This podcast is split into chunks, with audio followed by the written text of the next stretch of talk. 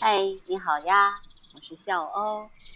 今天是二零二二年的七月十六号，这是今年伏天的第一天呢，头伏十天，头伏饺子二伏面呢。今天大家记得吃饺子哦。今天哈，北京好一些了，嗯，三十三度。早上的时候天空云量很多，拍了几张非常漂亮的云彩的照片。但是现在呢，有一点阴了，阴天阴的部分呢，已经多于晴天的部分了。这样的天气就没有那么晒，所以也就感觉不到那么热了。今天早上三宝鸟还是很活跃的，嗯，早上起来的时候也是雌雄两个轮流喂食、护巢。我也期待着它的小鸟能够离开巢穴，慢慢的飞到这个箱子上来。那我估计怎么也还得一个星期到十天左右吧。十六号到二十六号的时候，应该是差不多了，能够出巢了。你看，我现在在这儿做播客，那个三宝鸟就在那个塔箱上面，在看着它的巢。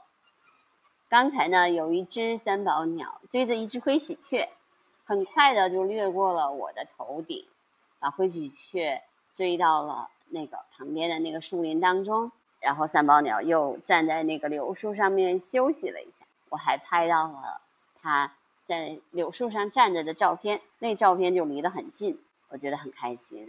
因为三宝鸟吧，它是高空鸟类，很少能很近的拍到它。但如果你经常观察它，其实也会发现它也会低空飞行，在抓抓捕食物的时候。呃，刚刚我们还拍到了它一次，就是它它刚刚飞完了以后在那儿休息。一下子看见了一只大蝉，呜就飞过去，把那只蝉给捉住了。但是它上去了以后，自己吃掉了。我就发现呢，这只雌的三宝鸟好像特别容易饿，因为它看家的时间最长，就有的时候就会给自己补充一点能量啊。那雄的估计可能在呃捉这个虫子的过程当中，自己也吃饱了，然后最后回来喂。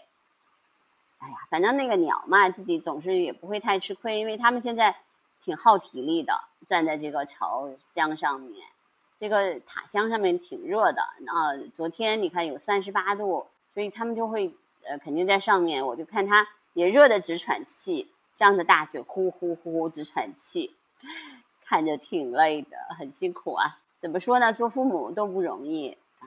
刚才也给朋友和家人打电话说。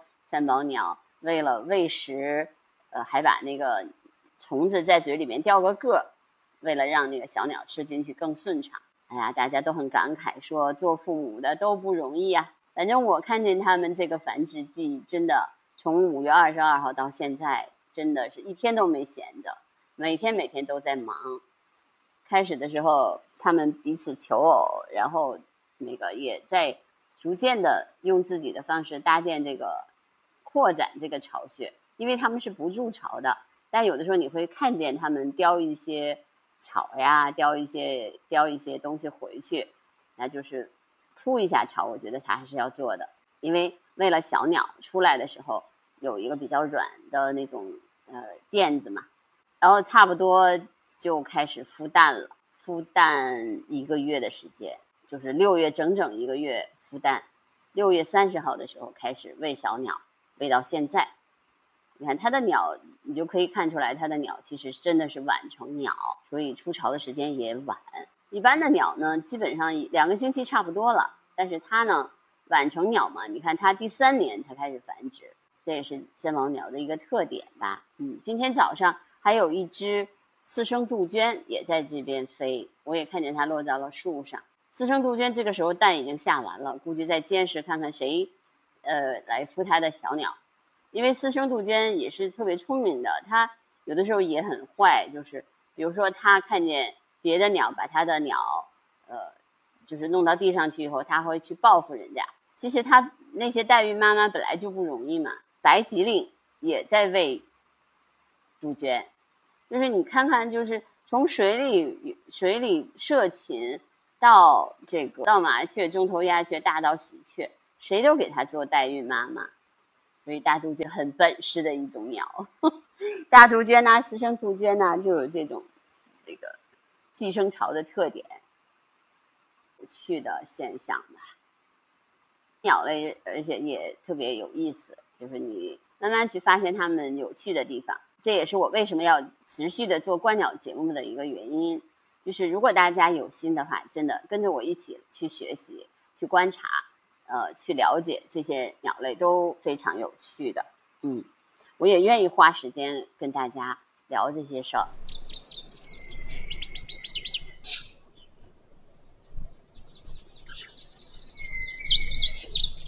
今天的观鸟小百科呢，继续来做羽毛。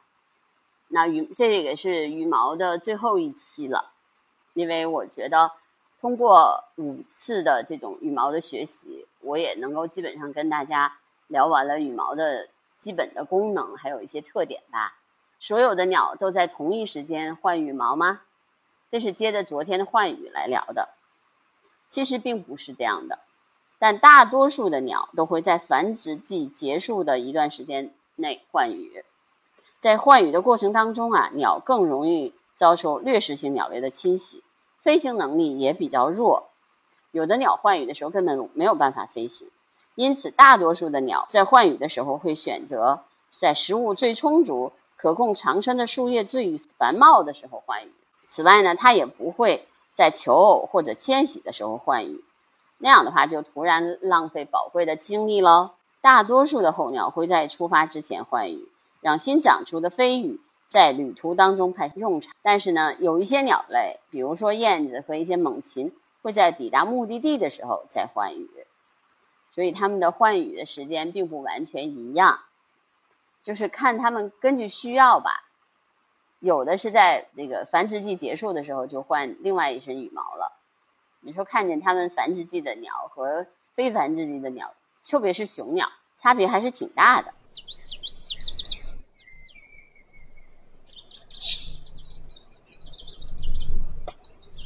那么什么是食羽呢？就是腐蚀的食啊，羽毛的羽。食羽是指少数鸟类的临时羽毛，比如说鸭子，公鸭会在求偶和交配后换下所有鲜艳的羽毛，在之后的几个月的时间内呢，就换上一身的食羽。你看绿头鸭，它它在换完羽以后，长得跟雌鸭子差不多，那个雄鸭子啊，因为这个时候它们其实是需要藏起来的。要隐藏自己的身形，所以他就把这个羽毛都换掉了。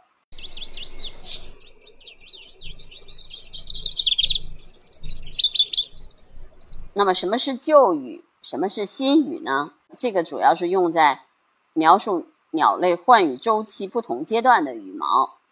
在繁殖季结束的时候啊，成鸟的羽毛通常都是旧羽，在这个阶段为饥肠辘辘的雌鸟。寻找食物的重任让鸟语显得非常的杂乱，与此形成鲜明对比的是，换羽之后，成鸟将拥有一身新羽。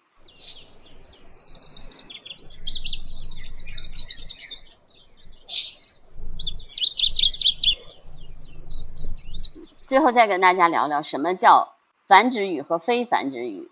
这个这两个术语主要是用来描述一些鸟类在繁殖季。和非繁殖季所拥有的迥然不同的羽毛，但是呢，由于鸟儿换羽的时间各不相同，一只鸟可能会在求偶开始之前早早的换上了繁殖羽，有的鸟呢，它可能是在育雏的时候留着一身非繁殖羽。有一些观鸟指南里面喜欢用夏羽和冬羽这两个不准确的术语，但其实呢，呃。人们现在就提出了一个新的观点，应该用这个基本语来代替非繁殖语或者冬语，用更新语来代替繁殖语或者夏语。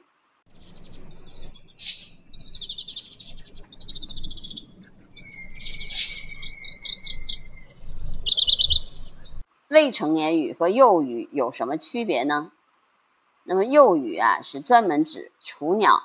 羽翼未丰满的时候换上的第一身真正的羽毛，也就是说，鸟儿褪去最初的绒羽之后换上的羽毛。未成年羽的界限相对比较模糊，大概是指一只鸟从幼年到成年期间换上的羽毛。对于鹰和鸥这样一些大型的鸟类来说，未成年羽也许包括五六种不同的羽毛，其时间跨度可以长达数年。也就是说，羽毛啊，其实对于鸟类来说，真的也是标标志它年龄的一种方式。如果我们说认识一种鸟类，可能就从它的羽毛就能认出它是成鸟还是雏鸟还是幼鸟，就是它们的羽毛是完全不同的。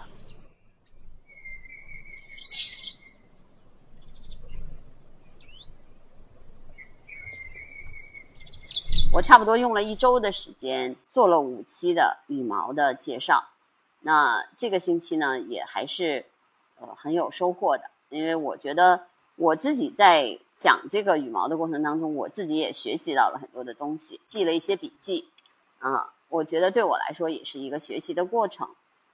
呃，虽然我其实看看书啊都了解了很多这种鸟类的基本常识，但是呢。像这样比较清晰的给大家讲，那对我来说也是一个学习的过程。我也希望能够继续把这个观鸟的小百科分享给大家，希望大家喜欢。那有什么问题，有什么想了解的，都可以给我评论区留言，好吗？